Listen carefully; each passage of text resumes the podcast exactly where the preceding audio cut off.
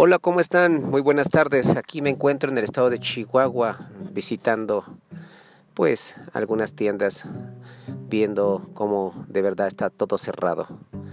Yo le llamo organización y gobierno en tiempo de pandemia. Una educación o una disciplina exagerada. Sabemos de antemano que es importante la salud, sí, lo sabemos muy bien pero de verdad el gobierno a través de su organización y gobierno nos está educando para llevar el cubrebocas, para cuidarnos de la salud, o está llevando al Estado a una quiebra económica en donde todo está cerrado, únicamente se compran productos de primera necesidad los lunes, los martes, los miércoles, los jueves y los viernes, el sábado y domingo está totalmente todo cerrado. Es increíble ver que alguien quiera comprar un producto de una cámara fotográfica, ropa o algo, pero no puede comprarla.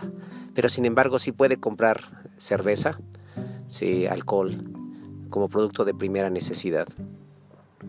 Es increíble, no, no quiero criticar al gobierno, pero de verdad el gobierno está educando al ciudadano de Chihuahua. Sabemos que ya salió la ley obligatoria de usar el cubrebocas y hay sanciones de verdad nos está educando o nos está obligando o está haciendo una educación 100% militarizada. La educación en cualquier ciudadano cuando es a fuerza y cuando es represiva no tiene resultado.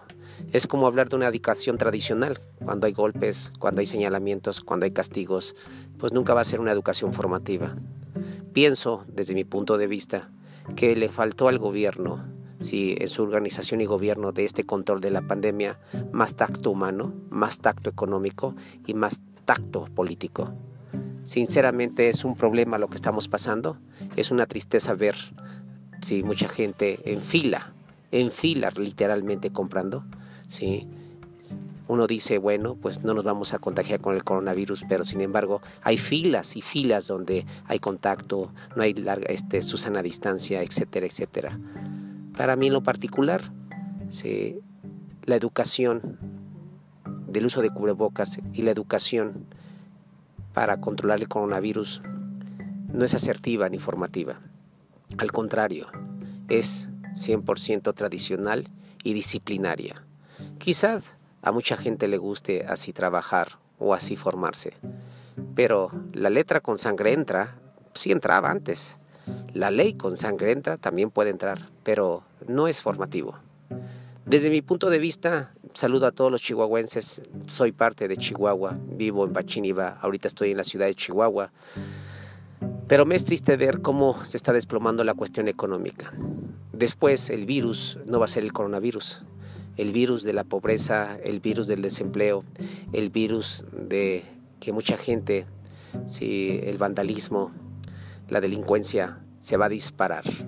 Entonces va a haber otro virus ¿sí? dentro de la malla social que no va a poder parar ¿sí? la organización y gobierno de este, de, esta, de este gobierno.